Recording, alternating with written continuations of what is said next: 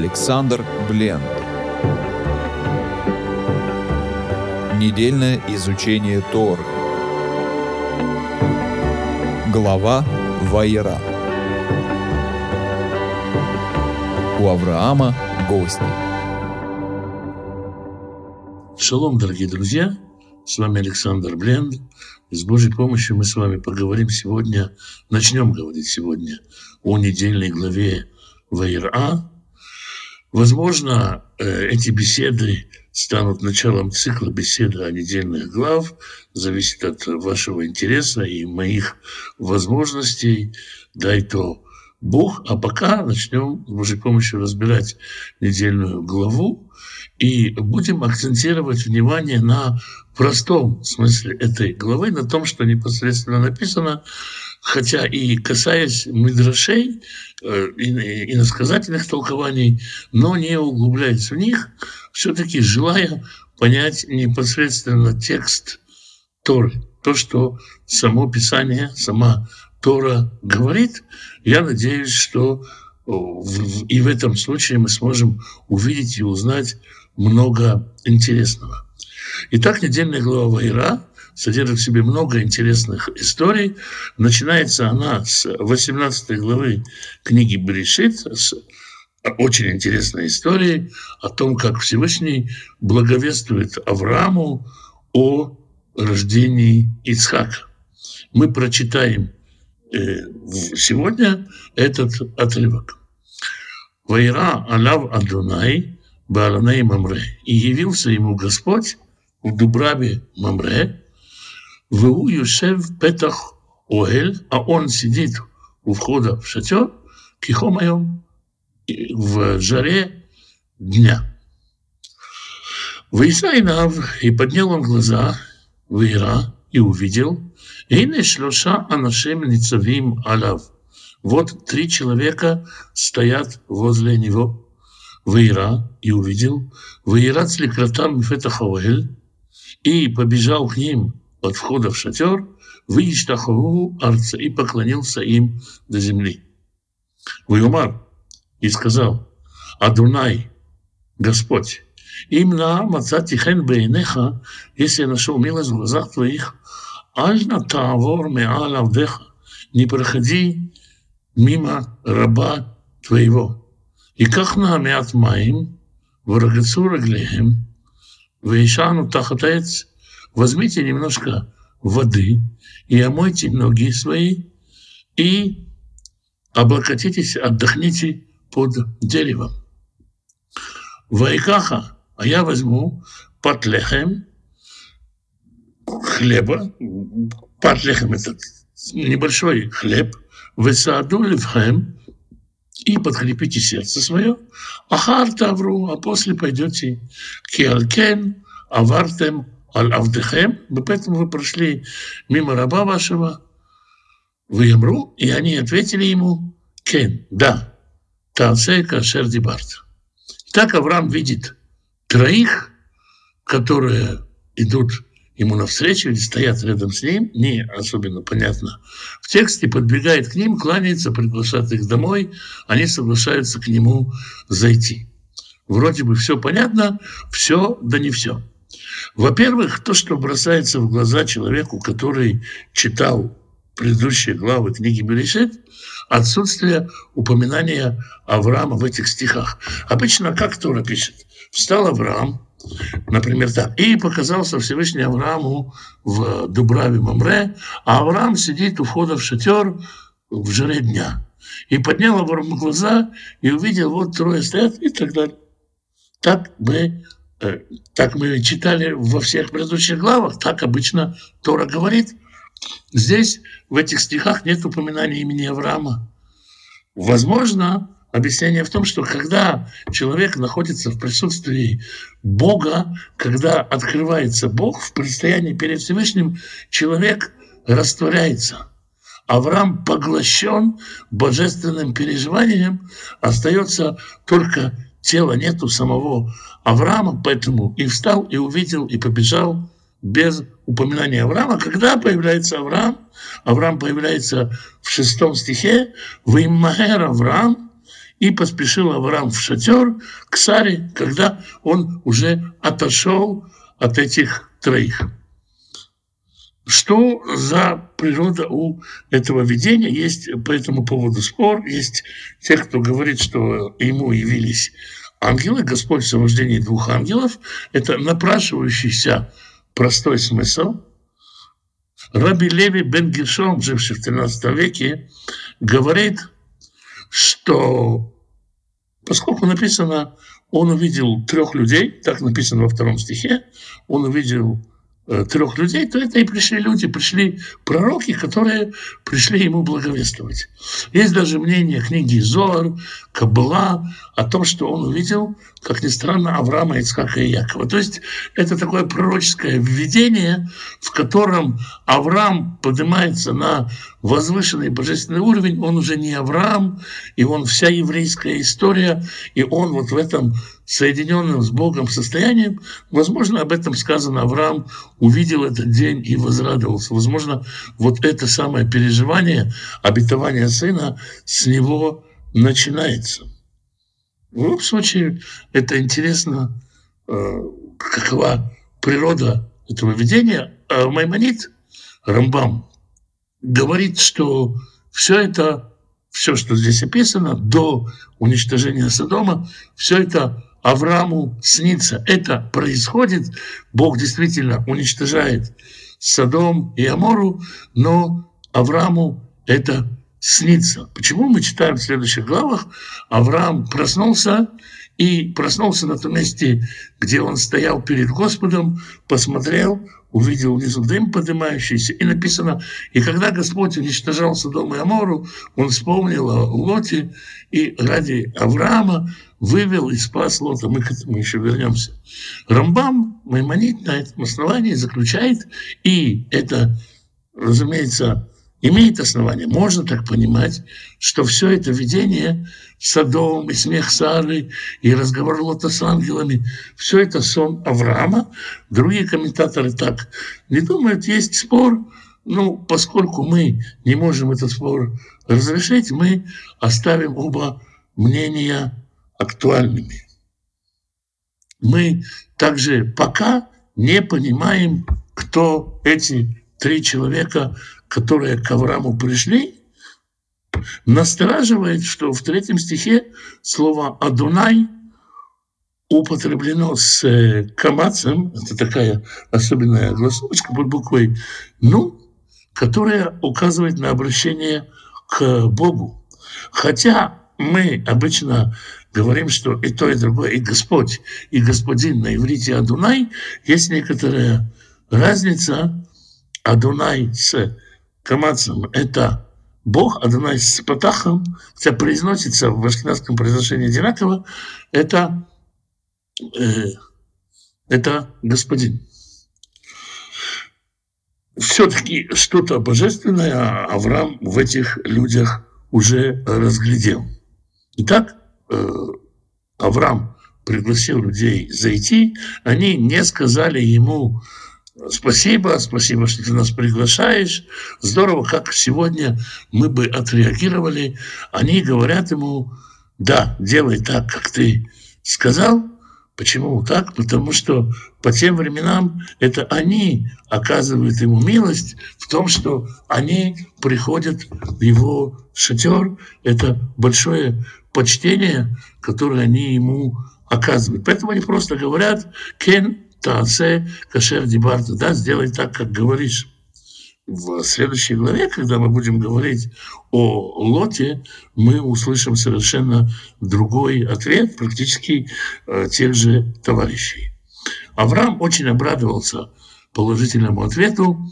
Мы читаем дальше. «Ваймаэр Авраам Ауэля» и поспешил Авраам в шатер Эль-Сара к Саре, и сказал ей, «Маари, сделай, поторопись, шалеш сиим кемах солет, возьми три меры манной муки, три меры хорошей манной муки, люши вяси год, замеси их и сделай выпечку. На современном говорите уга – это пирог, но здесь имеется в виду, скорее всего, просто хлеба. Для того, чтобы мы имели представление о размахе, три меры – это примерно 24 литра муки по некоторым версиям 21, по некоторым 24. В любом случае количество гораздо большее, чем нужно на трех человек. Возможно, потому что Авраам устраивает пир, в котором будут участвовать не только эти трое, но и рабы, а эти трое, три гостя, получат просто лучшие части со стола. В Аль-Бакар рад Авраам, и к тельцам побежал в Иках бен Бакар – и взял теленка, рах ветов, мягкого и хорошего. Некоторые комментаторы, в частности Раби Шлома Ицхаки, говорят, что трех взял. Одного теленка, другого мягкого, третьего хорошего. Почему? Потому что он пытается объяснить, чем Авраам кормил ангелов, а чем можно кормить по-царски. Но не холодец же он им делал, он им подавал, по мнению Раши, подавал им язык с горчицей. А чтобы подать три языка, нужно, соответственно, трех тельцов забить. Но простой смысл, на мой взгляд, говорит здесь, теленок мягкий и хороший, один выбрал теленка получше, вайтен аль наар и дал его рабу, ваимаэр лаасот ото. И чтобы раб поторопился его делать. Первый раз Авраам получает здесь, поручает здесь что-то рабу, несмотря на то, что мы знаем, что Авраам очень богатый человек, у него много имущества, он старается делать все сам.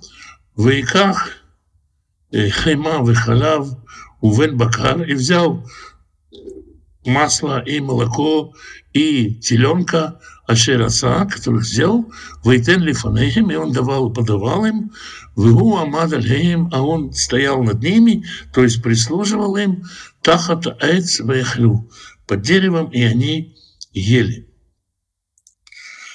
Естественно, сразу у многих возникает вопрос, как это Авраам подал мясо с молоком, у евреев так не принято. Если рассуждать с точки зрения практической, то для того, чтобы приготовить теленка, требуется гораздо больше времени, чем для того, чтобы подать масло и молоко. Сара быстро сделала лепешки, они с маслом и молоком были поданы до тех пор, пока подается мясо. Восточное застолье долгое, никто никуда не спешит. Читатели обращают внимание и на то, что Авраам вроде бы предложил хлеб и попросил Сару сделать хлеб, но хлеб не подается. И на этом основании тоже построено много разных теорий, комментаторов. Комментаторы говорят, что у Сары в процессе, когда она месила тесто, началось месячные, Авраам ел только чистое, и поэтому они не подавали хлеб, много других объяснений. Самое простое объяснение в том, что хлеб, он настолько вторичен на Перу, когда мы говорим, что были в гостях у кого-то и ели что-то, то Спросите, а хлеб? Ну да, хлеб там тоже был. То есть Тора не описывает хлеб, потому что хлеб там само собой разумеющийся. Итак, гости сидят и едят, и они задают ему вопрос. Ваямру Элав, и сказали ему, Эе Сара Иштеха, где твоя жена Сара? Опять обратите внимание, во-первых, не сказали Аврааму, а сказали ему. Он опять в их присутствии. В Йомар и ответил им, и не вот она в шатре. Написано, и спросили его. Вопрос, они спросили втроем, хором спросили.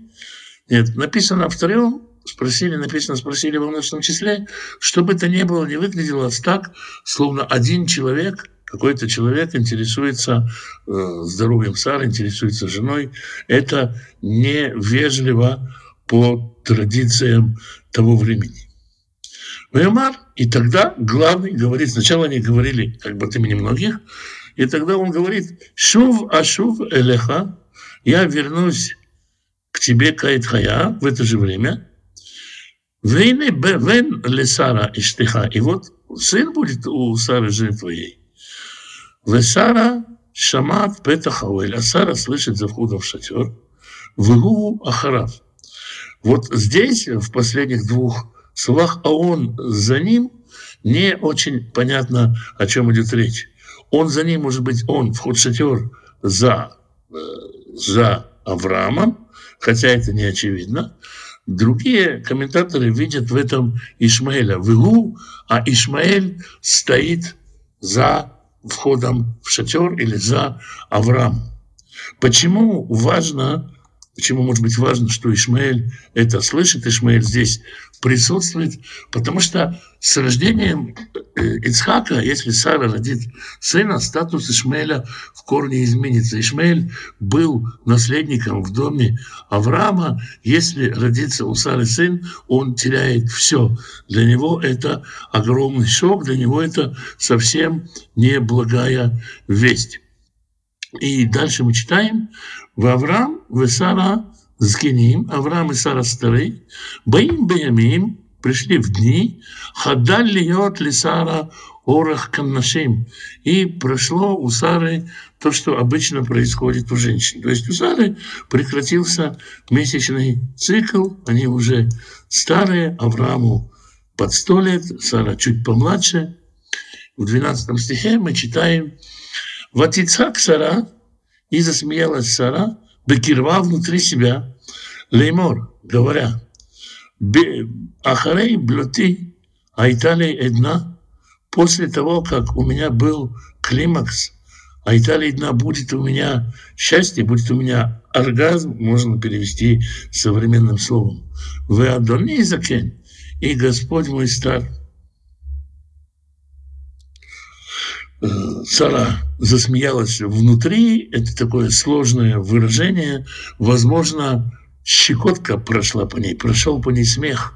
Что-то случилось в ее теле, она что-то почувствовала, и она сказала такое, вдруг почувствовала какую-то щекотку молодости в себе. Возможно, говорят, душа Ицхака подошла в это время, и Господь говорит ей, Веомар Адонай Авраам, и тогда Господь говорит Аврааму, вот здесь первый раз мы встречаем и Господа, и Авраама, э, в, когда имя Авраама упоминается, потому что речь идет о Саре, и здесь уже Сара будет предстоять.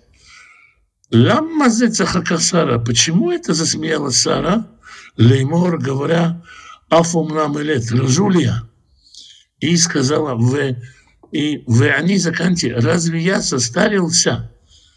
Можно перевести слова Сары как «я состара», но здесь Господь говорит, Сара, в принципе, дала два аргумента, почему у нее не могут быть дети. Потому что она стара, потому что муж у нее стар. Здесь Господь говорит, а разве я состарился? Ее слова «Адони Закен» Господь мой стар, господин мой стар, она понимает, как Господь мой стар. Он переиначивает. Это такая игра слов. И он говорит, почему Сара сказала так, разве я, разве я, Господь, состарился? А и в леме Адонай дава, разве что-то сложное для Господа? Лемоэда шув элеха, я вернусь к тебе в то же время, Ваяли Сара Бен, и будет у Сары сын.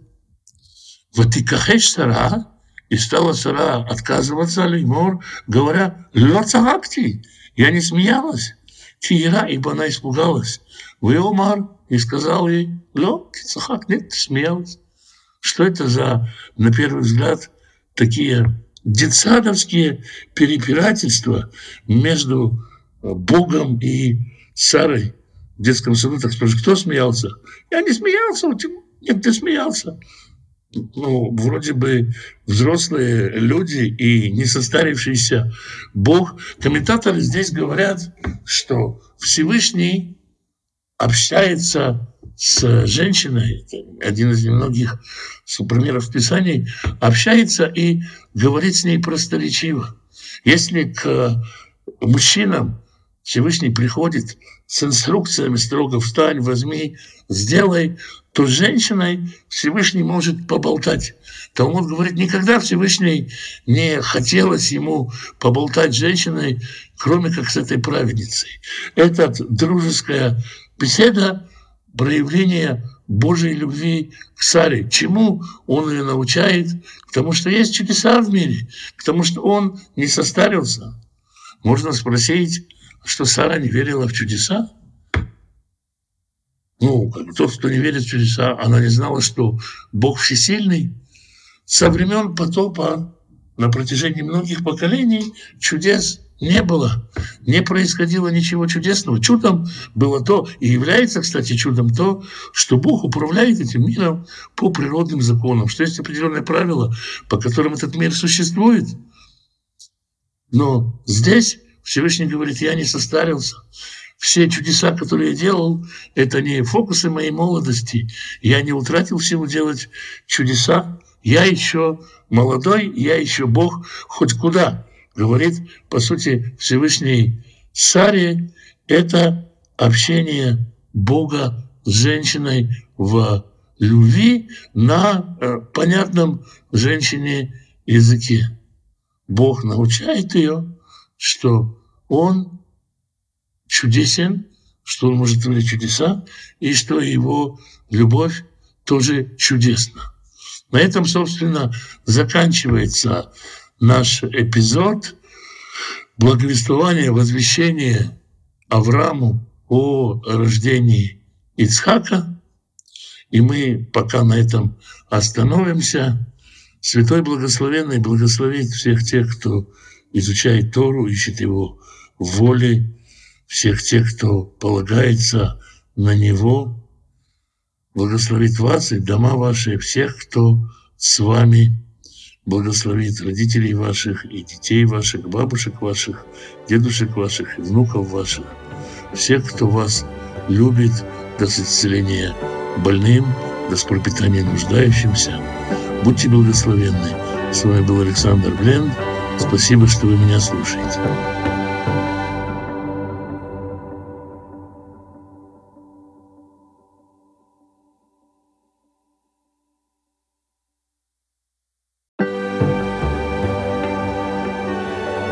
Александр Бленд.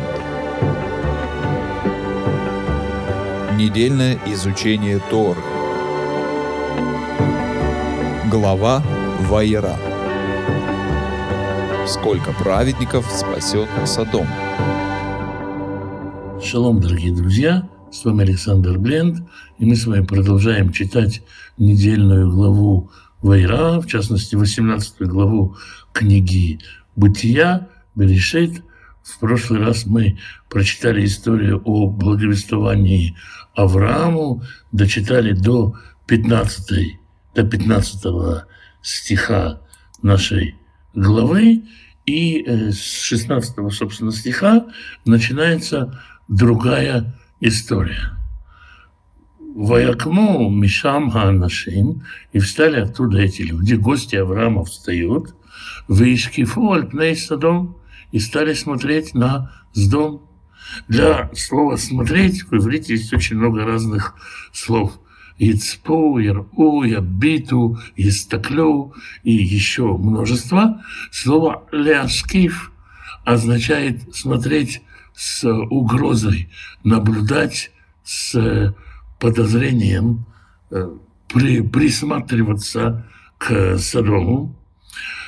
В Авраам Аллах Лех, имам, лишелхам. Авраам идет с ними, чтобы отослать их. Слово лишлах в современном иврите значит отсылать. В иврите Торы значит либо провожать, либо прогонять. В нашем случае, естественно, первое. В Адонай Амар, а Господь говорит, здесь Господь говорит, э, передает мысль Бога, Господь говорит сам в себе, Аммихасе аними Авраам, скрываю ли я от Авраама, слово лихасот, не скрывать в тайне, а скрывать, чтобы не расстроить, скрывать, чтобы не разочаровать человека, покрывать. А Мехасе, они ми Авраам, а Шераниасе, то, что я делаю, скрой ли от Авраама то, что я делаю. В Авраам, гайо, ведь Авраам, еле гой гадоль в отцум, будет народом великим и крепким. В Невархубу, и будут благословены, в Небархуво будут благословлены им коль гоей все народы земли. Слово браха или благословение, когда мы его понимаем, немножко путает русский контекст, благословение, доброе слово, или это же калька с латинского «бенедикцион», хорошо произнесенное. Слово «браха» соединяться. Авраам будет соединять все народы земли в одно. Недавно меня спросили, как ты знаешь, что то, что происходит в Израиле, индикация для всего мира. Авраам соединяет все народы в одно. Степень благословенности всех приходит через Авраама. Не благословенности тоже. Авраам, он как сеть, объединяющая все.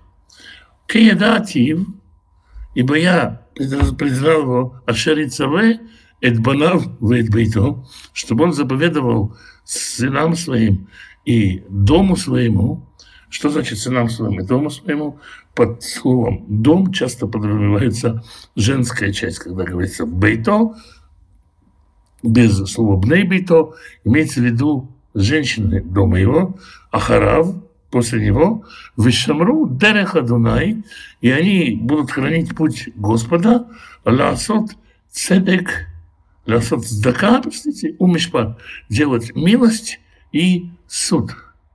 Лима Неви Дунай Аль Авраам Эт Ашер Дибер чтобы Господь дал Аврааму то, что он обещал.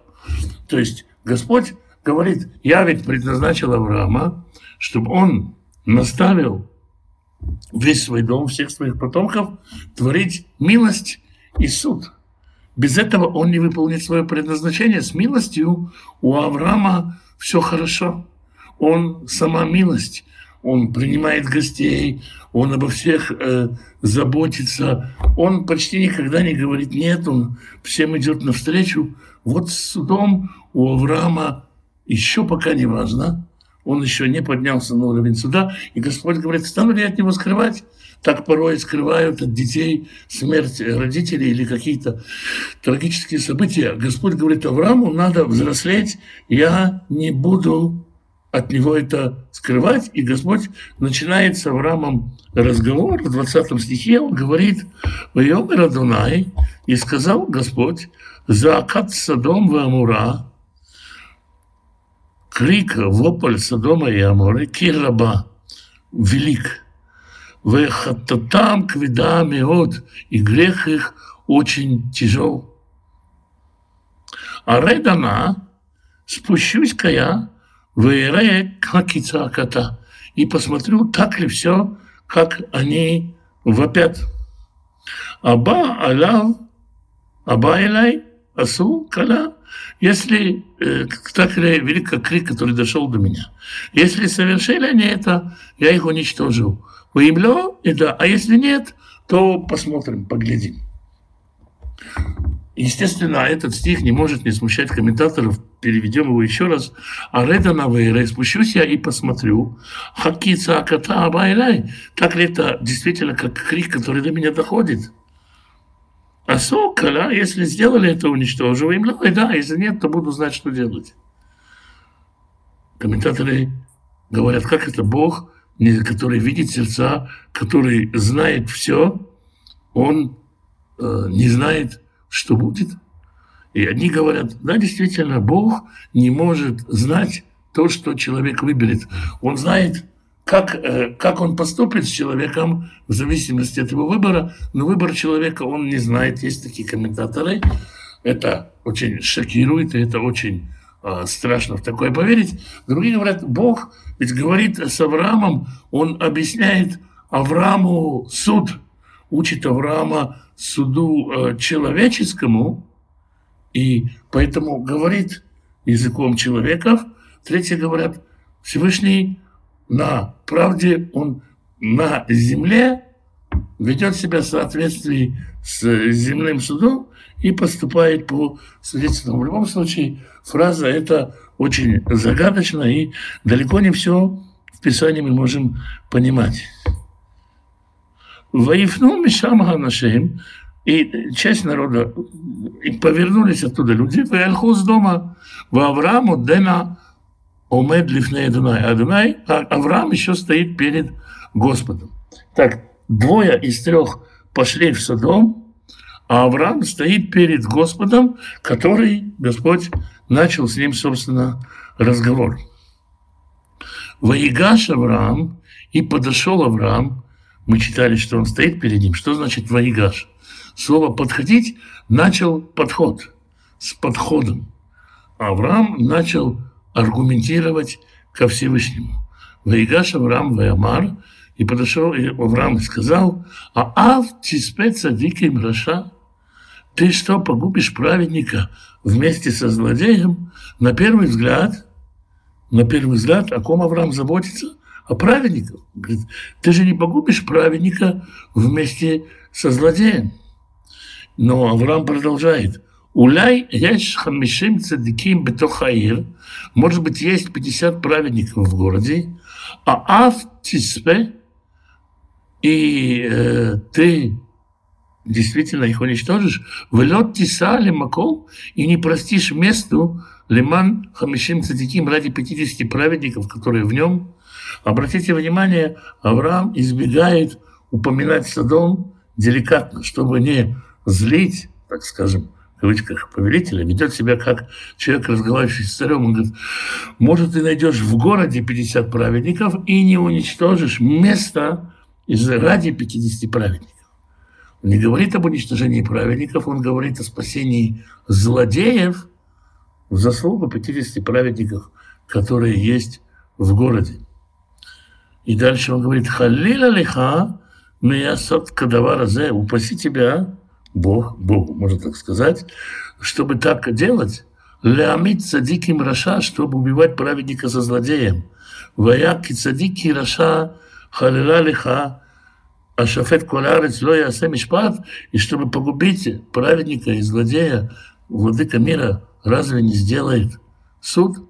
С одной стороны, Авраам подает это как забота о праведников, с другой стороны, Авраам хочет спасти злодеев. Вообще стоит понять, почему Авраам это говорит. Возможно, потому что мы начали с этого. Авраам, он полный хесед, он гуманист. Он против смертной казни для террористов и смертной казни вообще. Он против того, чтобы кому-то говорить «нет». Он за принятие равного, за принятие слабого и за милосердие к злодеям. Но можно посмотреть на это и под другим углом. Мы читали в 14 главе, что Авраам э, в свое время завоевывал практически все население, все работоспособное население Содома, отбивал его у э, пяти царей, и в разговоре с э, царем Содомским, царь Содомский сказал ему, отдай мне только души, а все остальное возьми себе. Помним, что Авраам ответил, я ничего у тебя не возьму. Но мы помним, что эти души, они были у Авраама. На какой-то момент они были ему доверены. Эти, когда мы говорим души, мы говорим про рабов, но рабы, они же были и учениками во многом, потому что часто ученики расплачивались за учебу тем, что прислуживали. И, естественно, Авраам обучал своих рабов. То есть эти люди, все сдомские злодеи, они, возможно, когда-то были во власти Авраама. Авраам мог, в принципе, и царем Содомским стать. Поэтому он переживает, ощущая, во многом ощущая свою ответственность. От этого есть у него и забота о злодеях. Воем Арданай, и сказал Господь, без дом хамишим цадиким, если найду в доме 50 праведников, бетохаир, в городе, вы насате или холь маком Авраам. Я ради них помилую весь город. Ян Авраам Ямар. И ответил Авраам и сказал, «И не на уальтели дабер, прости, что я посмел говорить господину моему, в анохи афар в эфир, а я прах и пепел, Уля их хамишаться диким. Может быть, пять праведников не будет хватать до 50. Может, давай сделаем статистическую погрешность в 5 праведников, 10%. Ташфит бехамишает, коля из-за пяти, из-за пяти не хватающих, ты уничтожишь весь город, в Омар, И ответил, ну, ашхейта мимца шамарвим хамиша. И сказал, даже если там 45, я не уничтожу этот город. Естественно, цифры, они всегда завораживают читателя и завораживают комментатора. Слово 50, вроде бы какое понятное слово, 50, но и в Африке 50, такое круглое, красивое число, но слово 50 – это гематрия слова «ми», «кто». Мы говорили, когда рассматривали книгу Куэлит, в других книгах, что слово «ми», «кто» означает того, что, то, что передает Создателя, то, что несет в себе Создателя. Слово «ма» – то, что стремится к Создателю. Что? И, кроме того, слово «ми» или 50 – это по гематрии «га Адам», «the man», э, первый человек. 45 – по гематрии просто Адам, просто человек. То есть ищу человека в Содоме, найдешь ли там человека. Имя Лот, кстати, здесь нужно остановиться. Мы еще сделаем на этом как бы, разбор, когда будем говорить дальше. Но просто здесь в скобочках упомянем, что имя Лот тоже по гематрии 45. Ламет – это 30, Вав – это 6, Тет – это 9. С одной стороны, это означает, имя Лот означает сокрытый, непонятный, тот, кто и требует, чтобы с ним разобрались, чтобы его рассмотрели, слово «лот», тающий в тумане. С другой стороны, это имя означает и проклятое слово «лита» означает проклятие. И вот Адам ли это допотопный, до, простите, до грехопадения, или Адам, который под проклятием, это тоже вопрос в отношении Лота. С этого, собственно, Авраам начинает, в 29 стихе он продолжает и говорит, «Ваисеф от лидабер эля ваямар», и продолжил говорить с ним и сказал, «Вы имеем слушаем арбаим, а если 40?» И сказал, «Не стреблю ради 40». В 30 стихе Авраам продолжает – и говорит, не гневайся, Господь. И он действительно, как э, говорит, с огнем играет. Вы адраба, но наоборот. Может быть, там найдутся 30. И сказал, и за 30 не истреблю. Авраам продолжает. Торг, торг на смотровой площадке, которая смотрит на дом. Авраам смотрит на город, возможно, видит какое-то кипишение, возможно, просто видит город там в тумане, и жалко ему этот город. И он говорит, а, может быть, там 20 найдется. И Господь говорит, не истреблю из 20. Последняя просьба Авраама, может быть, там найдется 10. И Господь говорит, и за 10 не истреблю. И Ваилеха Дунай. И ушел Господь. И Кашер Кала, когда иссяк, слово Кала, иссяк, закончился слово Коль, Лидабер Авраам, иссяк говорить Аврааму, в Авраам Шавлем Кумом. Господь начал этот разговор, и Господь закончил разговор с Авраамом. Не Авраам закончил говорить, а Господь закончил какой-то свой урок Аврааму. Почему? Почему они остановились на десяти праведников? Праведник – это человек, который живет праведно, стремится к исправлению мира – и, соответственно, превращает других в праведников. Сам Авраам кто? Авраам тот, кто делает вокруг себя праведников.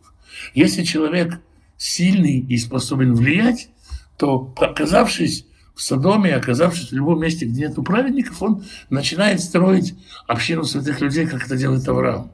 Если, и тогда у него есть плоды, и тогда праведников будет больше десяти. Если человек слабый, попадает под влияние, ему лучше выбрать место, где живут праведные люди, чем место, где живут злодеи, чтобы попадать под влияние праведников. И тогда он тоже сможет жить праведно. Но тогда вопрос, почему он выбрал место, в котором десяти праведников нету. Десять – это такой минимум, который может влиять на тебя, чтобы делать тебя праведнее. И это минимум, так скажем, э, творческий минимум праведника. Он, если он способен изменить мир, то способен 10 праведников вокруг себя создать. То есть, по сути, не бывает места, в котором не может образоваться 10 праведников, а если оно бывает, то праведникам нечего там делать. И эта степень милости Всевышнего к какому-то месту. То есть как происходит суть, суд Всевышнего, как Всевышний милует. Он говорит, есть какая-то мера, есть какая-то рациональность в моем помиловании при всей твоей любви, при всей твоей ответственности к дому есть ответственность на праведниках, которые там живут, и это очень важно. И поэтому написано, что Господь закончил, закончил, не прекратил, а именно закончил, довел до конца свой разговор с Авраамом. Он чему-то Аврааму научил в этой беседе, а он научает Авраама. Вообще вся эта глава будет про то, как Авраам учится мере суда, и как Господь сделает из Авраама э, вождя, лидера, руководителя, человека, который будет отвечать всему тому, к чему он призван. Вот на этом месте мы с вами остановимся. Святой Благословенный благословит всех изучающих Тору, всех ищущих Его лица, благословит вас, дома ваши, ближних ваших и дальних ваших, благословит сыновей ваших и дочерей ваших, внуков ваших, правнуков ваших, дедушек ваших и бабушек ваших, супругов ваших, даст исцеление больным, оботрет слезу плачущим, порадуется вместе с радующимися, даст пропитание всем тем, кто нуждается в пропитании. Благословит вас, всех, кто с вами, всех, кто вас любит. Будьте благословенны. С вами был Александр Бленд. Спасибо, что вы меня слушаете.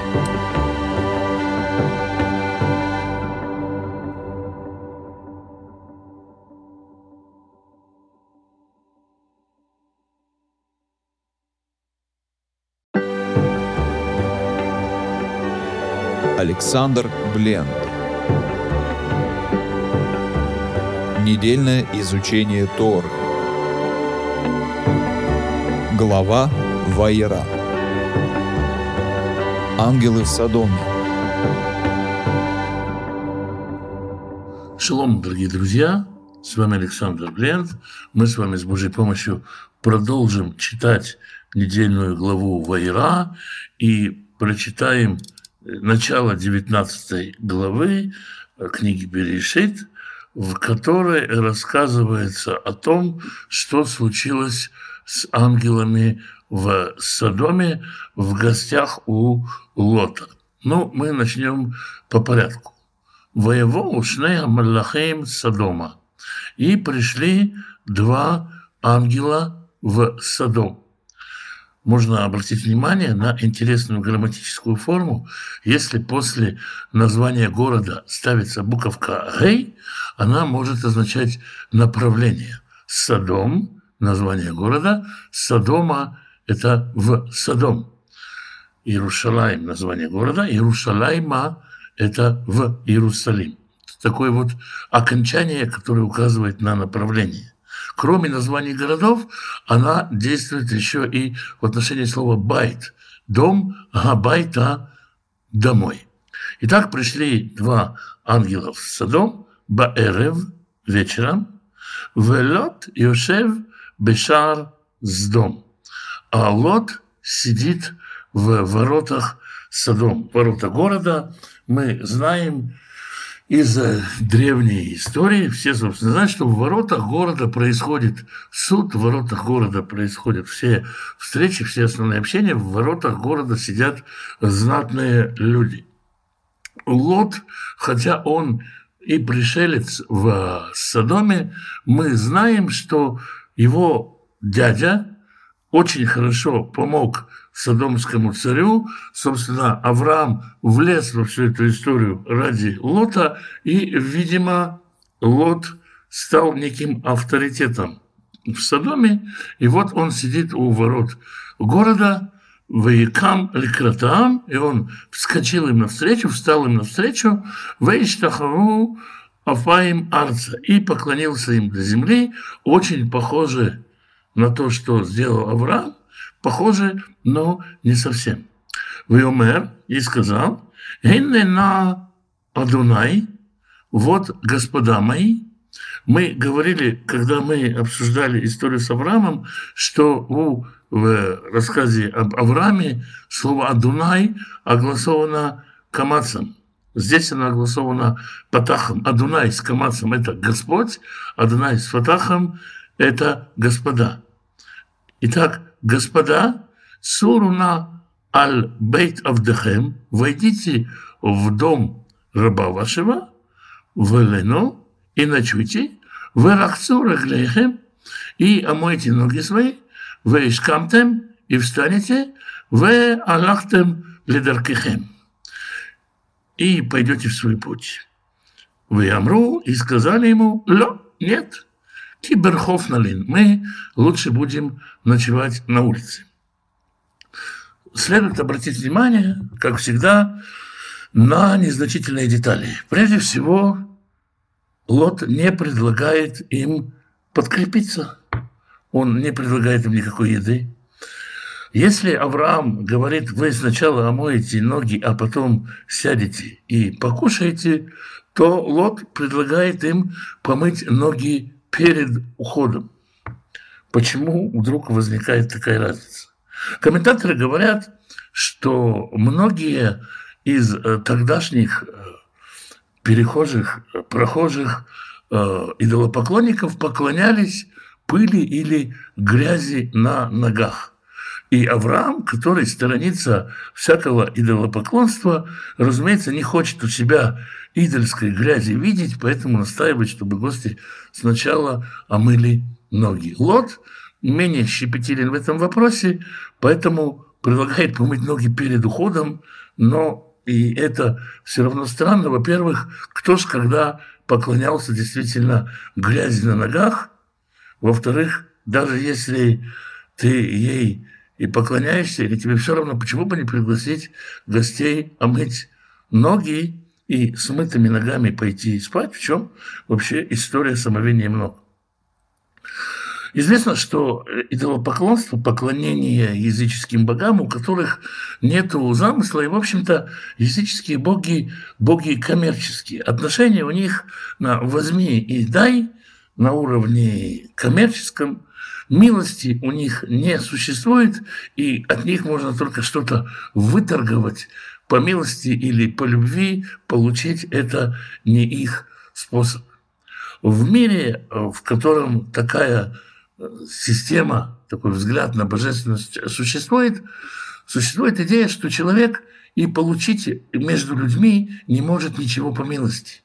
Поэтому грязные ноги – символ мозолистой руки пролетария, который честным трудом зарабатывает себе на жизнь. Грязные ноги – свидетельство того, что человек не зря будет кушать хлеб свой. Это предмет гордости человека, который не неженка, который зарабатывает своим трудом. И, соответственно, в, в мире Содома к этому есть уважение. Поэтому Лот сначала предлагает заночевать, а потом помыть ноги. Нельзя лишать человека его ордена на груди. Что вообще такое город Содом? Мы помним, мы читали в 13 главе, когда Авраам предлагает Лоту отделиться, Авраам смотрит на Содом сверху, вместо того, чтобы взять часть Святой Земли, как ему предложил Авраам, Лот отходит от Святой Земли, отделяется, потому что он смотрит на Содом и видит, что он Арашаем, как сад Господень и как страна египетская. Содом – это рай на земле, это город, в котором живут богатые люди, город изобилия. Мидрашей полны историй о том, что в Содоме запрещено было давать цдаку. Город изобилия, город, в котором все уже достигли совершенства, это совершенное общество, и оно совершенно ощущает себя избранным, содомским элитным сообществом, поэтому милость в нем просить могут только чужаки, а чужаков из несовершенного мира там не привечают. Один из компонентов, кстати, несовершенного мира – это нежелание иметь детей. Когда общество достигает какого-то изобилия, и человек думает, я и так совершенен, зачем мне дети, зачем мне копировать то, что лучше меня уже не может быть. И вместо притяжения к противоположному, вместо желания быть с противоположным полом, сделать что-то другое, как-то себя улучшить, возникает притяжение к подобному. Отсюда и гомосексуальные идеи, которые мы скоро увидим. Итак, ангелы не очень, э, не очень э, рады предложению Лота и говорят ему, мы заночуем на улице. Воевцар Бам. И он стал их уговаривать, и царь Бам Меод стал их очень сильно, очень долго им уговаривать. Воесуру Илам, и пришли они к нему, воевоу Эль Вито, и пришли они в его дом, в Ясле Миште, и сделал им пир, у Мацот Афа Ваяхель, и напек им мацы, и они ели. Увидев слово «маца», комментаторы сразу говорят, это Песах. Ну, может показаться нелепым, как может быть Песах, еще не родился Яков, еще не родились его сыновья, еще нету спуска Израиля в Египет, не то чтобы возвращение из Египта, но еврейский подход заключается в том, что Песах празднуется не потому, что в тот день что-то случилось, но этот день изначально был предназначен для избавления. Изначально этот день Геулы, и все даты избавления проходят красной лентой через этот день. Мы его, в общем-то, и в Новом Завете мы видим, что избавление совершается в Песах. Так, несмотря на то, что Лот не приглашал их изначально покушать, все-таки он устроил им пир, напек мацей, и они ели. Терем и Шкаву еще они не легли, в Аншей Аир, а люди города, Аншей Садом, люди Содома, Насову Аль-Бейт, пришли и окружили дом, столпились возле дома, Минар ад Закен, от юноши до старца, Кола ам микаце. Весь народ собрался. Можно обратить внимание, тот, кто знаком с ивритом, тот, для кого иврит не чужой язык, можно обратить внимание вот на что. Воевоу и пришли, и э, дальше воевоу альбайт и вышахаву, и возлегли. Эти э, слова, каждый из этих слов может использоваться и в сексуальном контексте. Мы можем увидеть, что контекст Содома, вся атмосфера Содома сквозит э, развратом. Несмотря на то, что еще ничего не произнесено, уже очень много слов намекают на предстоящее. Выкрой лот, и стали они взывать к лоту, вы амрулю, и стали говорить ему, «Е, Анашир, Ашербау и Леха, где люди, которые пришли к тебе, лайла, этой ночью, Оцам Алейну, выведи их к нам, не дал там, и мы их познаем». Нужно сказать, что несмотря на то, что вполне возможно гомосексуализм или педерастия в обществе Содома было явлением распространенным, здесь речь идет не столько о половом акте как удовлетворение, сколько об унижении людей, принуждение, изнасилование, собственно, порабощение и демонстрация собственной власти. Если Лот пригрел этих людей, взял их под свою защиту, то это право у него надо забрать. Люди не могут, чужаки, получать защиту в Содоме. Дело здесь не только, не исключительно в человеческой похоти. Лот ведет себя смело. Мы читаем «Вейца элехем лот афатха» и вышел к ним Лот э, вышел за дверь, веделет сагар ахарав, и закрыл за собой дверь. Они очень тесно стоят около дома, протиснулся Лот и закрыл за собой дверь. Вайомар и сказал на Альна Ахай Тарау, не становитесь хуже, братья мои, не делайте зла, не совершайте злого. Лот совершенно неожиданно выступает в роли проповедника. Это очень важно, наверное, заметить, как утешение для многих верующих, у которых дети оказались где-то далеко в Содоме. Лот отчасти это первый блин педагогического опыта Авраама. И Лот, он, Лот, мы говорили, что это имя значит сокрытый в тумане, то ли человек, еще одно значение проклятый. Непонятно, что с ним. Но в нужную минуту в, в Лоте раскрывается Авраам во всей своей полноте. Он силен, в нем есть что-то от Авраама, в нем есть определенная сила, пусть он растерян, пусть он дальше замешкается, но определенная смелость в нем есть, он понимает, чем ему грозит то, что он делает. И дальше он говорит, и говорит он страшную вещь. Вообще страшно это читать. И нейна, вот же, лишь тей банот. У меня есть две дочери, а Шерлева и дал Иш, которые не познали мужа. Уци она отхен элихем, я их к вам выведу, вы асулахен, и сделайте им китов бейнехем, как хорошо в глазах ваших. Не делайте зла этим людям, а сделайте моим дочерям, как хорошо в глазах ваших. Страшная ирония в словах Лота.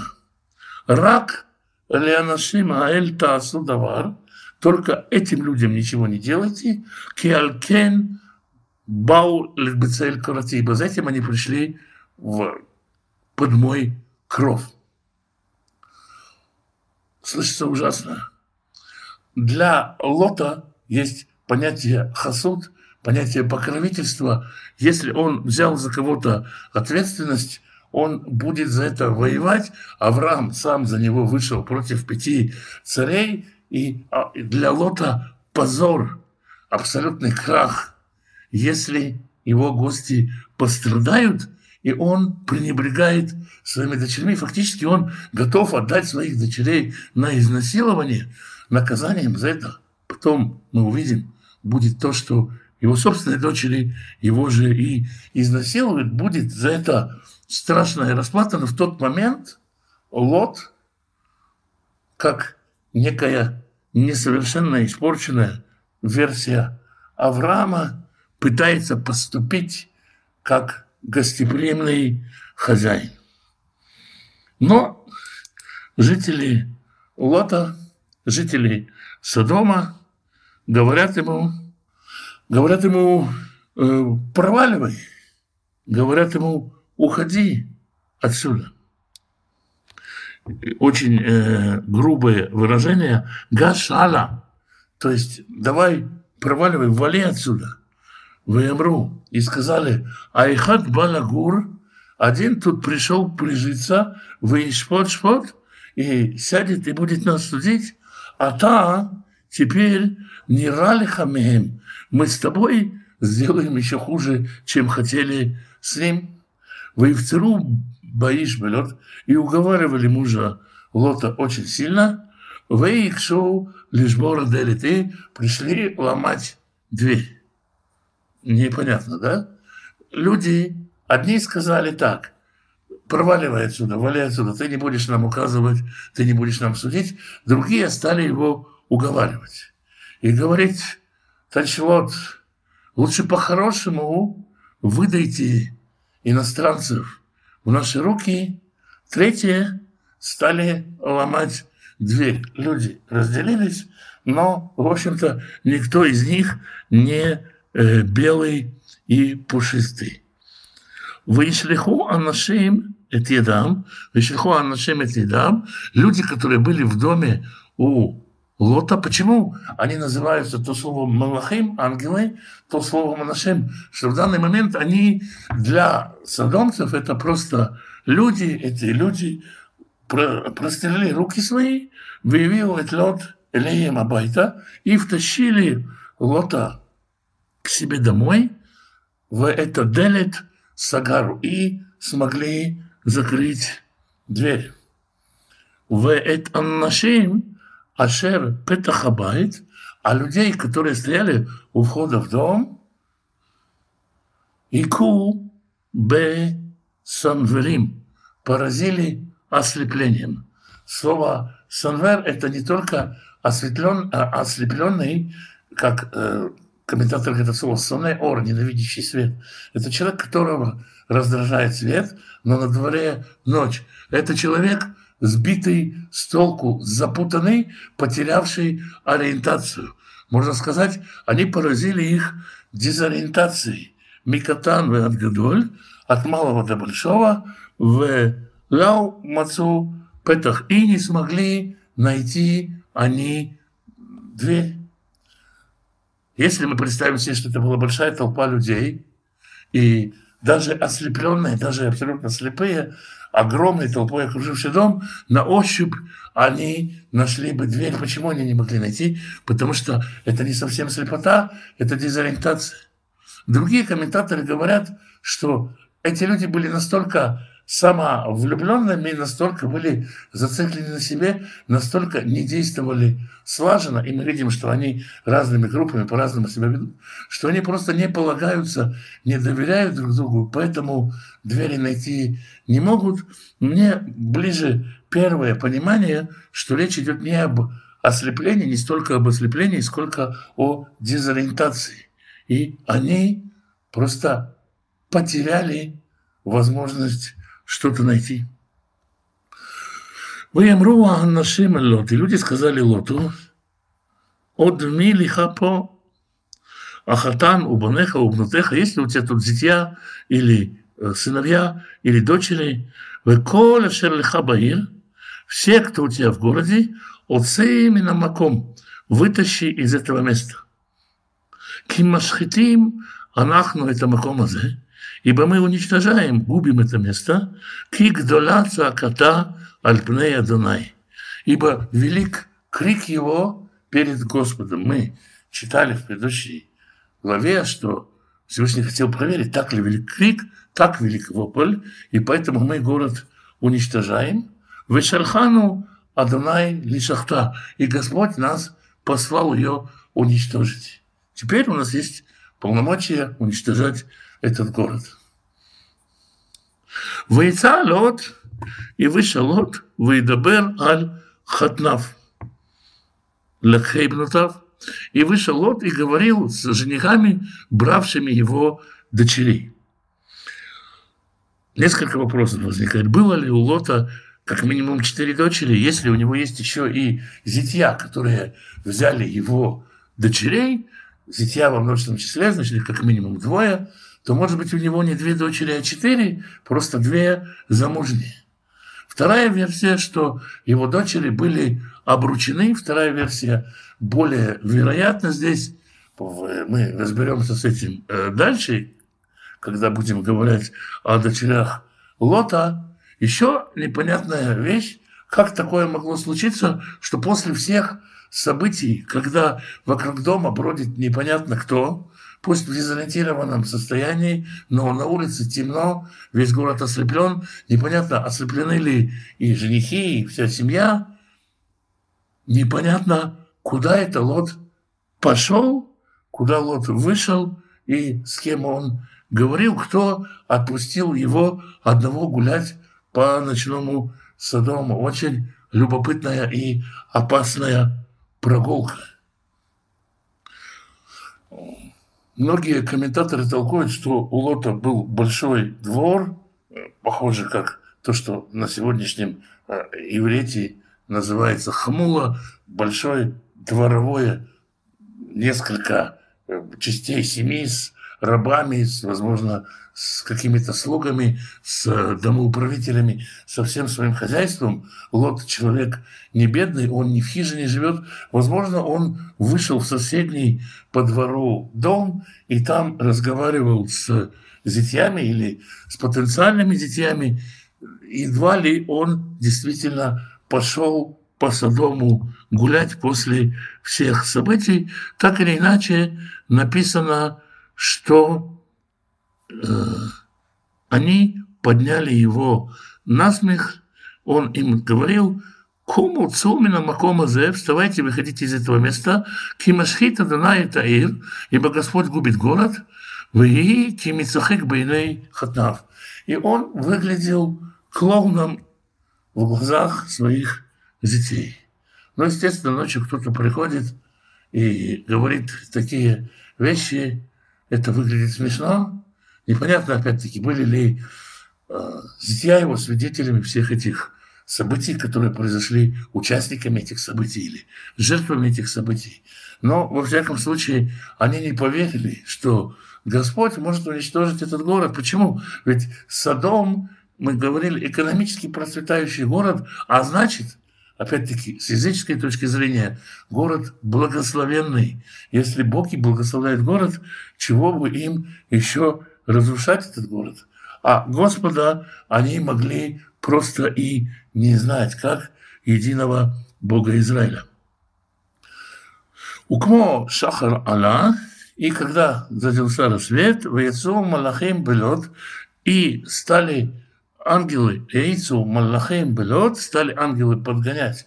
Лота слово Леаиц, подгонять, торопить. Леймор, говоря, кум, каха ты штиха, встань, возьми жену свою, воечтей бнутеха и двух дочерей своих, а немцаот, которые здесь, пен тиспе бе авон аир, чтобы ты не погиб за грехи города. Две дочери, которые здесь находятся, опять-таки, мысль, есть еще, которые две не находятся, как вообще все это понимать, мы в следующей главе, когда будем говорить о дочерях Лота, разберем. Все это пока нам это непонятно. Выйдет мамая. И он задерживался. Лот задерживается, может, он собирает чемоданы, может, он мнется, он не знает, что будет. Вырзику анашем ядо, и взяли они его за руки, у еды, и что? И за руку его жены, у что бнутав, взяли они всех их за руки, бехемлат адунай элав, по милости, по состраданию, э, слово хемля можно сказать, жалость, умиление так сжаливается над э, побитым котенком. В Яйцу, в Инху. И вытащили его и поставили его за городом. Просто почему его сразу не доставили в какое-то место? Потому что, собственно, Лот тоже проводит какие-то проверки. Вокруг нету волшебства, есть воспитание. И в 17 стихе «Вии отцам там ахуца» И было, когда вытащили их наружу, Уэмар, и сказали Уэмер, и сказали ему, Амлет аль навшиха, беги, спасай свою душу, аль табит ахареха, и не смотри назад, в аль таамот бекола кикар, ара млет пен цесепа. И беги, спасайся, чтобы тебе не погибнуть. Вайомар лот алейхем аль Адунай. И сказал им Лот, пожалуйста, не надо. Здесь, кстати, слово Адунай уже с камацем, то есть Господь. Господи, пожалуйста, не надо, говорит Лот. Или на маца авдеха хен байнеха, если уже раб твой нашел милость в глазах твоих, ватигдаль хаздеха ашер асита и мади, и ты добавь еще к милости, которую ты со мной сделал, ляхьют и навши, чтобы оживить душу мою, ванахи леухали малета гара, ибо я не смогу, не смогу я побежать на гору, как ты от меня э, просишь, Пенти дабкени арау мати, чтобы меня не догнало, не прилепилось ко мне это зло, и я не умер бы. Имена, вот же, а и разоткрывала нос шмау мицар. этот вот есть город, в который можно быстро сбежать, и город это называется Мицар. Мицар, сожаление, место скорби. А Малета Нашама, я туда убегу, алло Мицар у навши, и я в этом городе спасусь. И в 21 стихе мы читаем, «Вэмар Алав» и сказал ему, «Или насати панеха гам ледаваразе». Хорошо, я и в этом тебе помогу. Лебильти Авхи это Ир Ашер Дибарта. Я не уничтожу этот город. Несмотря на то, что мы здесь видим определенное чудо, ангел был послан уничтожать города. У него были задачи уничтожить пять городов, спасти Лота. Здесь ангел по просьбе Лота принимает оперативное решение. Есть у ангела определенная свобода маневра, как мы видим в исполнении божественных э, задач, и я не уничтожу этот город по просьбе Лота. Маэр малет шама, скорее беги туда, давар от Буэха Шама, потому что я ничего не смогу сделать, пока ты туда не придешь. Алкен Караше Маир Цор, и поэтому он назвал этот город Цор. Если Мицар – это место горести, то слово Цор это место омоложения, освежения. А шемешица аля арец велет ба цара. Когда солнце поднялось, начался восход. Мы видим, что Лот стоял за городом, солнце поднялось, Лот пришел в Цор на рассвете. Если предположить, что на дворе действительно Песах, то Лот шел в Цор где-то час двадцать. Цор находится чуть выше Содома можно оглянуться и посмотреть, хотя Лоту это запретили. В Адонай имтира аль Амура. А Господь одождил на Содом и на Гамору серу в эш и огонь меет Адонай Минашамаем от Господа с небес. В Яфох это Арим. И Господь перевернул эти города и всю это, все это плато, и все города, всех жителей города в Махадама и все растения. Если раньше речь шла только о Содоме, откуда сейчас возникают еще города, почему Лот просит э, не уничтожать ссор, откуда он знает, речь идет только о Содоме, откуда вообще другие города взялись, мы можем сказать, что это большой, большой мегаполис, можно сказать, как Нью-Йорк и Бруклин, как Москва и, и Химки. Может быть, я не силен в географии, но примерно так. Это большой мегаполис, который состоит из нескольких городов, поэтому несколько городов тут возникают. В Табете, что Мяхарав, а жена его оглянулась в Этии на Цевмелях и превратилась в соляной столб. Соль, то, что консервант, то, что сохраняет в старое, то, что не позволяет гниению, но и не позволяет обновлению, консервант, то, что не позволяет перейти из одной формы в другую. В этой всей соли покрылась вся площадь, все, что гнило, все, что подлежало гниению, покрылось солью, которая не дает смерти, но не дает и жизни, как мы знаем, и жена Лота превратилась в соляной столб. Если ехать по 90-му шоссе, можно увидеть такую скалу, которая напоминает жену Лота. В всяком случае, так ее показывают. Возможно, во времена дарования Торы это место там было, но, скорее всего, так оно и было. Так или иначе, жена превратилась в соляной столб с вот такой вот символикой соли, а мы заканчиваем изучать историю ангелов в Содоме. Святой Благословенный благословит всех тех, кто изучает Его Слово, ищет Его лица, слушает Его Тору, благословит вас, дома ваши, семьи ваши, супругов ваших, родителей ваших и детей ваших, благословит ближних ваших и дальних ваших, даст исцеление больным, даст силу слабым, даст пропитание ищущим. Пропитание, благословит вас всеми своими благословениями. С вами был Александр Блен. Спасибо, что вы меня слушаете.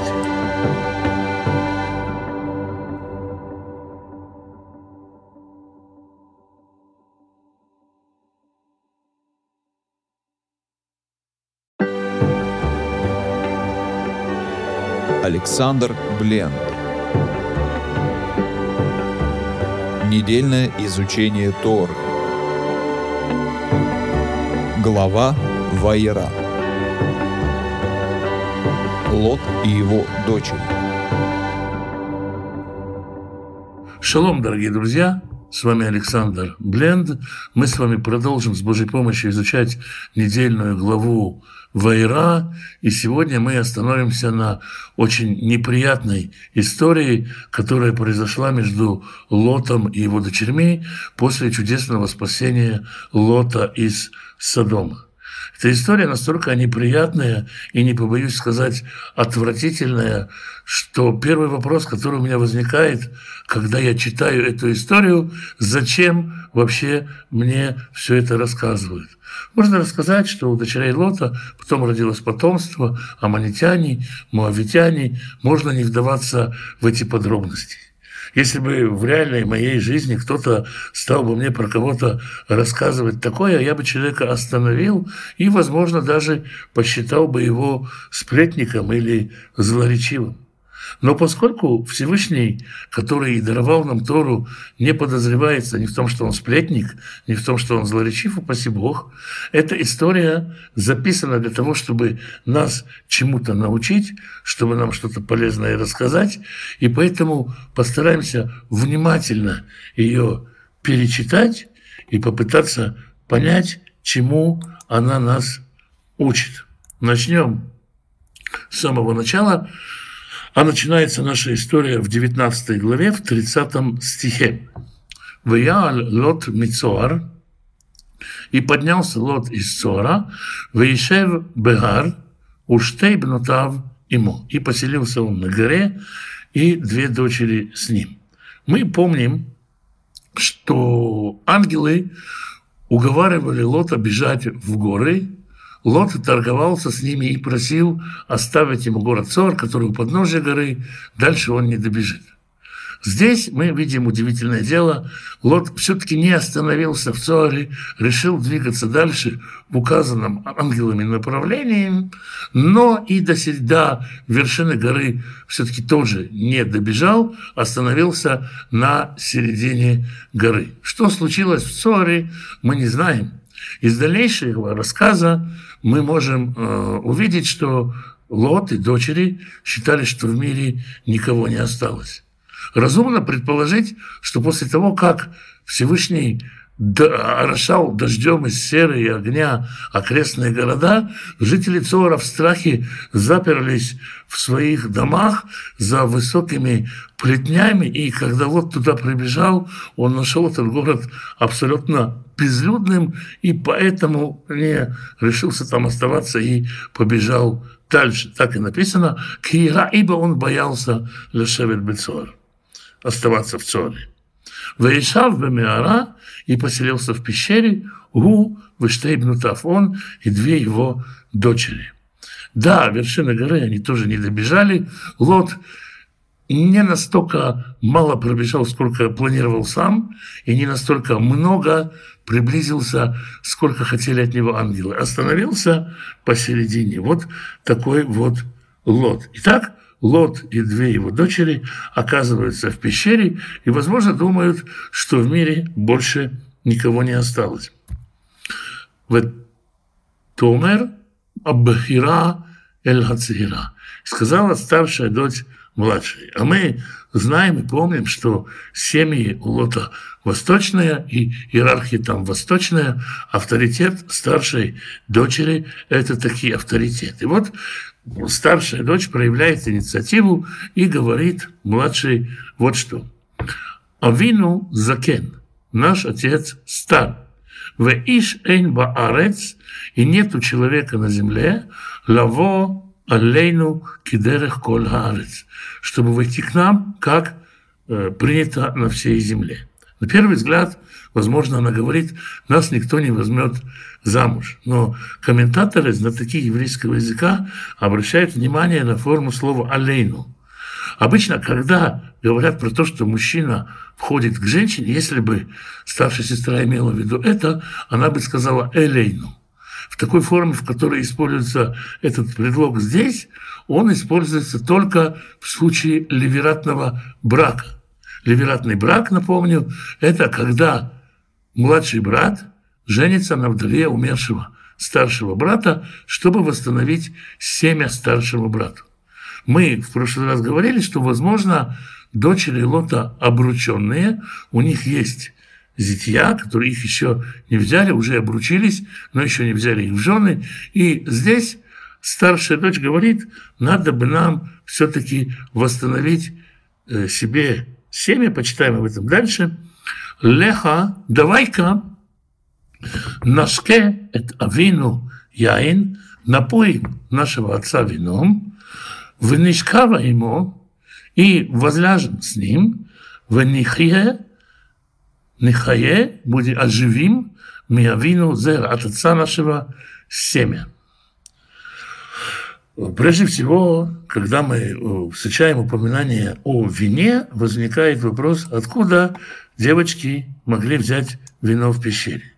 Есть два подхода объяснить происхождения вина. Первый вполне рациональный. В те времена пещеры использовались как склады. Там прохладно в жару, там удобно хранить продукты. И, возможно, кто-то из жителей Содома или окрестных городов хранил в пещере свое вино в кувшинчиках. И эти кувшинчики совершенно случайно нашлись. Не настолько удивительное дело. Второе объяснение как раз удивительное и вполне мессианское, оно ссылается на книгу пророка Иоэля, который говорит, «И будет в тот день горы будут капать вином, и холмы потекут молоком».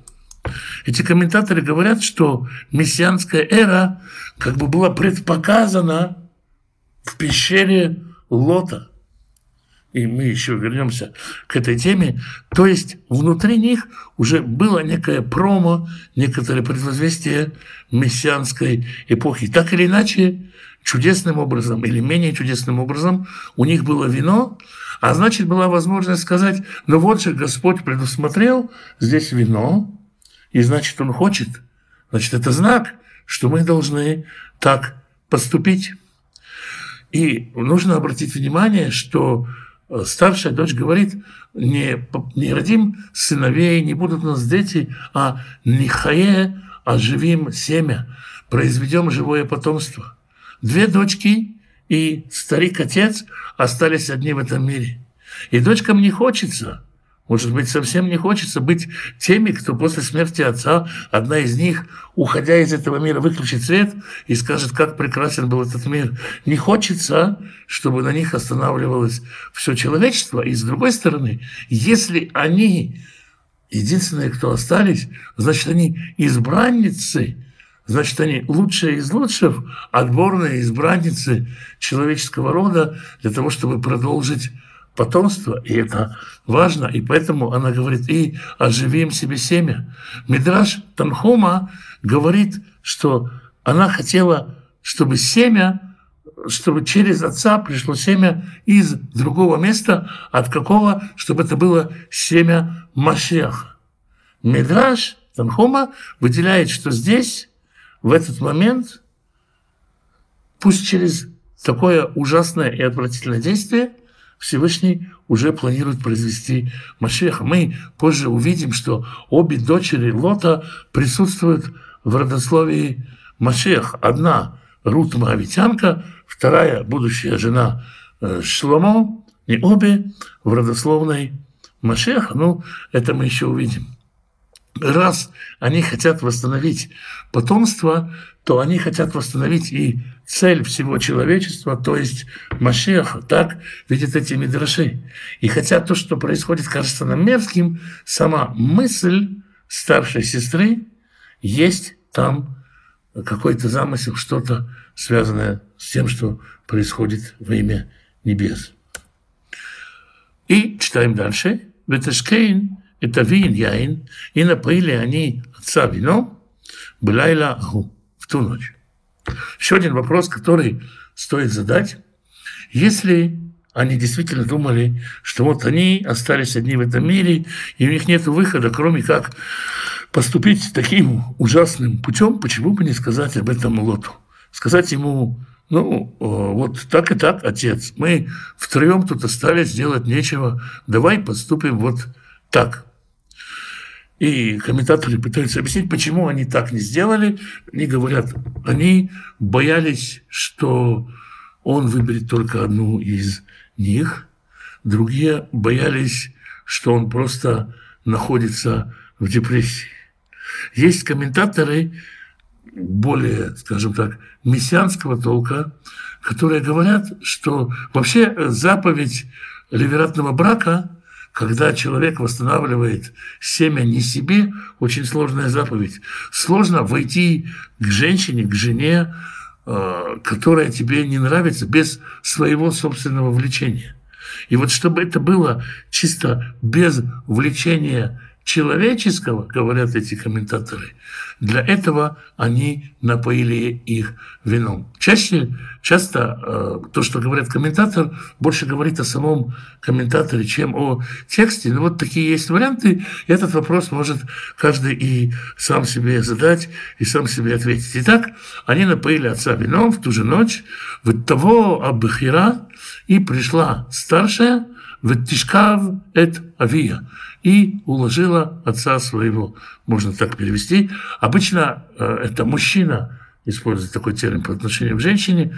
Если считать дословно, здесь видится изнасилование. Она овладела отцом своим, влёйда бешехва увыкума. И не знал он, когда она ложилась и когда вставала. Читаем дальше. 34 стих. «Ваиги мимахрат» И было на следующий день. Тумар Аббахира аля цейра. И снова младшая говорит, и снова, простите, старшая говорит младшей, Ген шахавти эмешетави. Вот я вечером уложила отца. Нашкену яин гамалайла. Мы давай напоим его и этой ночью. Выбой и иди, шихви ему, ляжь с ним – еще раз обрати внимание на терминологию. Она говорит, я спала его, я уложила его, ты же ляжь с ним, в нихаями авинузера, и получим семя от отца. Не было у младшей дочери столько задора и столько желания выполнять замысел старшей, не с чистым сердцем, не с цельной душой она на это идет, мы это сразу же увидим. В Ташким Гамалайла Ао это Виген Яин. И в ту же ночь они тоже напоили отца вином. В Такама Цира и встала молодая. Мы в прошлый раз относительно старше не читали, что она встала. Понятно, что она тоже вставала. Когда э, Тора употребляет термин вставать, сделать, это как бы взял, да и сделал. Я долго себя уговаривал, но потом взял и сделал, собрался с силами и сделал. И, и, и молодая тоже взяла и пошла и легла с ним. Не легла его, не уложила его, а легла с ним. Нету здесь того напора, который есть у старшей. Она, можно сказать, не хотя подчиняется «Велё еда бешихва увкума». И он тоже не знал, пока она ложилась и пока вставал. Вот такое событие произошло.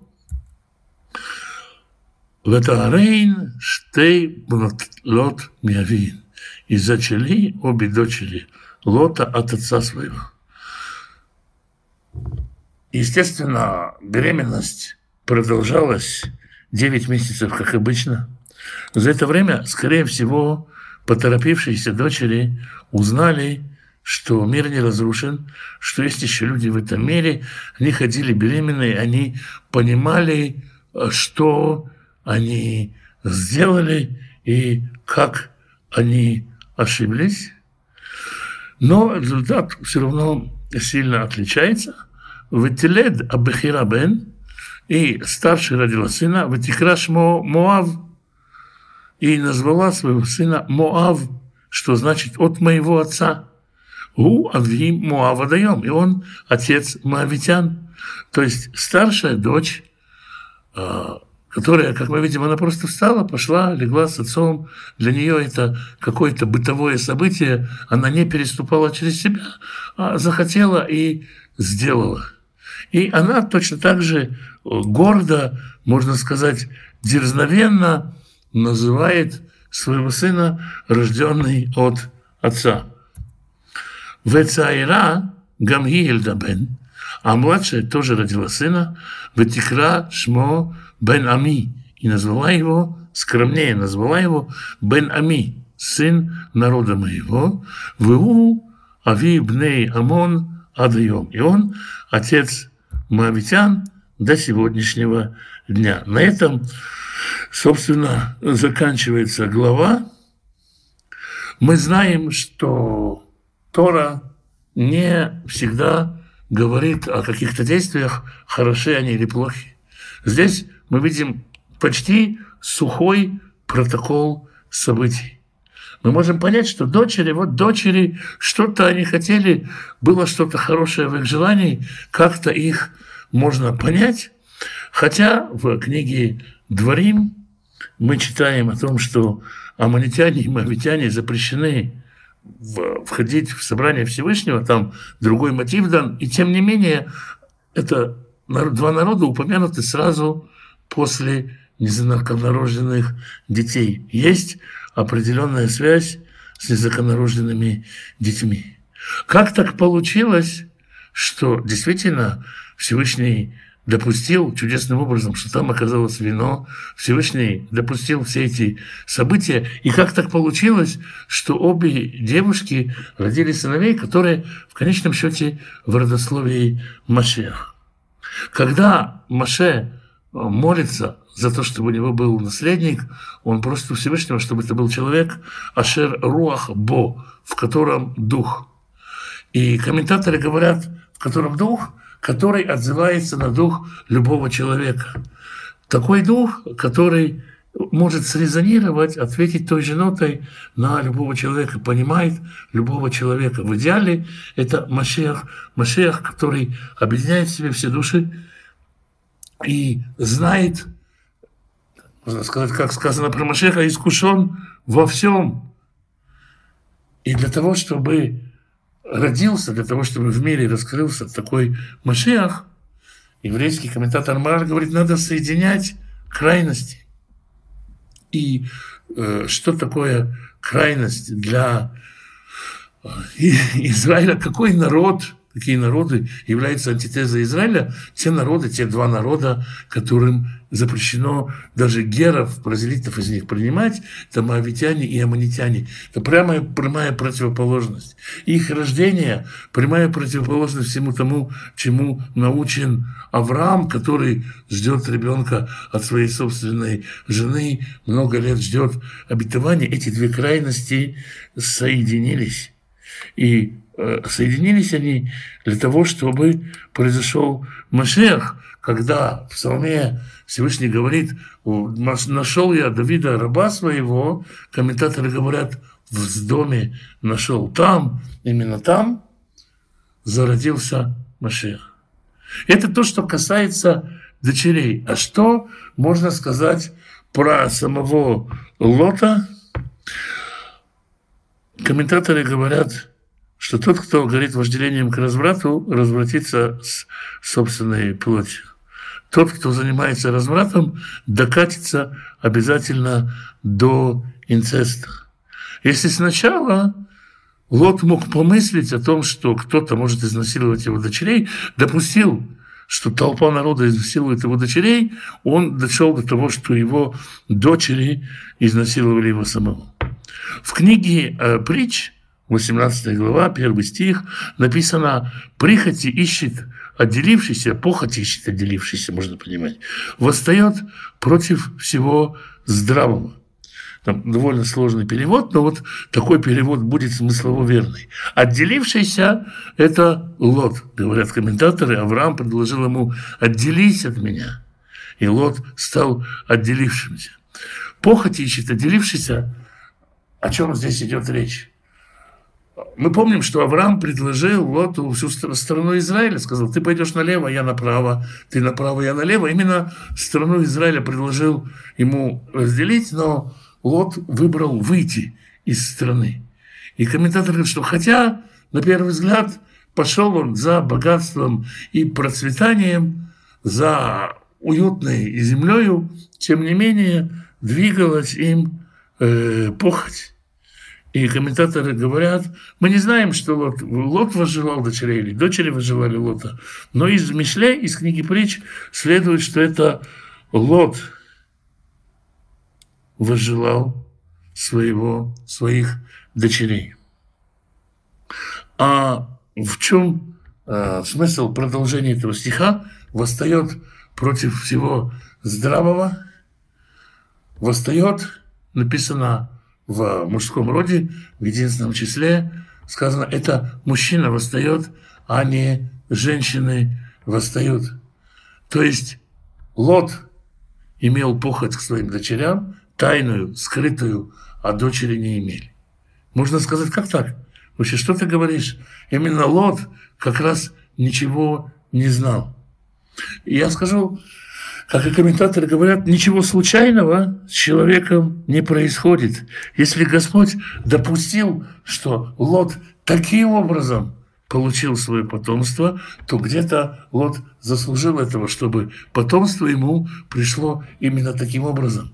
Достойное Господь делает через достойных людей, недостойное через недостойных. Окажись Лот, может быть, немного другим человеком, относись он немного по-другому к своим дочерям, может быть, может быть, и не попал бы он именно в такую ситуацию.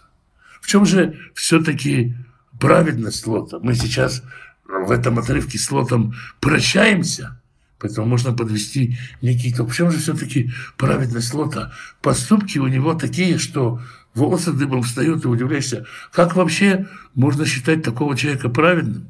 В псалмах мы читаем, что Давид много раз говорит, суди меня по праведности моей, на своем уровне, на э, своем человеческом уровне, там, где он начинал, все его потуги, все его усилия могут засчитаться ему в праведность. Это не значит, что он святой, праведный и святой – это не одно и то же. Это значит, что человек, праведный человек, пытался двигаться, шел в сторону праведности, падал, может быть, иногда отбегал, но все-таки шел и двигался в сторону праведности. Только этим можно объяснить, почему все-таки Лот назван среди праведников. Такая вот грустная печальная история. Нету единого мнения практически ни по одному вопросу.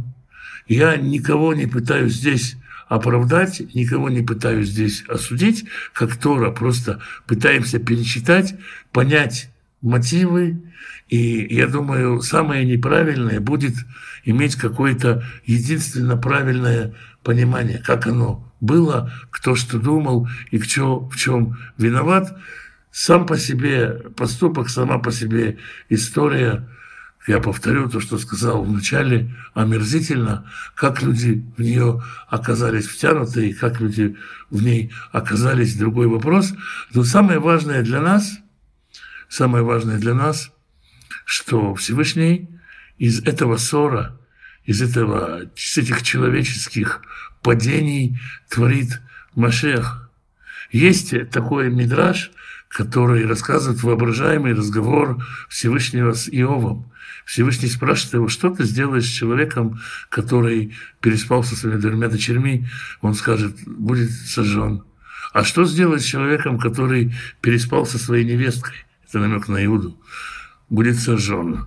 Ты сжигаешь людей, говорит Всевышний Иову, а я творю из этого свет Машех. Я в заключение хочу рассказать э, байку или историю, или мемуар, воспринимайте как хотите. История рассказана Моше Файнштейном, одним из самых авторитетных раввинов 20 века, которого можно условно назвать раввином Соединенных Штатов. В свое время жил он в Советском Союзе, дело было в далеком 21 году. Он сам об этом рассказывал, это его воспоминания и вот э, вопрос доверия к нему. Попал он в дом, его пригласили в дом к человеку, у которого очень сильно распух язык, и он распух в гортане так, что человек говорил, задыхаясь. И он попросил встретиться с Моше Файнштейном. И когда Рафальчин пришел к нему, человек сказал, выйдите все отсюда, я хочу говорить только с Равамоше. И рассказал ему, сказал, несколько недель назад была недельная глава Ваера, а там история про двух дочерей Лота. И я сказал по ним проповедь, и так я по ним проехался, и так я их толок, и так я их песочил, и, в общем, столько всего я про них наговорил, а ночью я увидел двух старух во сне, которые сказали, зачем ты говоришь про нас такое? За это ты понесешь наказание, и за своего языка ты умрешь. Такую страшную историю рассказывает Моша Файнштейн. Это предисловие к восьмой главе его, шухан, его, его писем. И он говорит, что, сказав это, человек отвернулся к стене и умер. Вот такая история. Хотите воспоминания, хотите байка, хотите верьте, хотите нет. На этом я, пожалуй, и закончу обсуждение. Святой Благословенный благословит всех тех, кто изучает Его Слово, пытается проникнуть в Его тайны, ищет Его смыслы, хочет служить Ему благословит всех тех, кто только становится на этот путь, благословит вас и дома ваши, всех ближних ваших и дальних ваших, всех, кто с вами, родителей ваших, бабушек ваших и дедушек ваших, сыновей ваших, дочерей ваших и внуков ваших. Даст исцеление больным, даст пропитание нуждающимся, оботрет всякую слезу и возвеселится с веселящимися благословит вас всем своим изобилием, всем своим добром, доступ мудрости, мира, радости, всех своих благословений. С вами был Александр Бленд. Спасибо, что вы меня слушаете.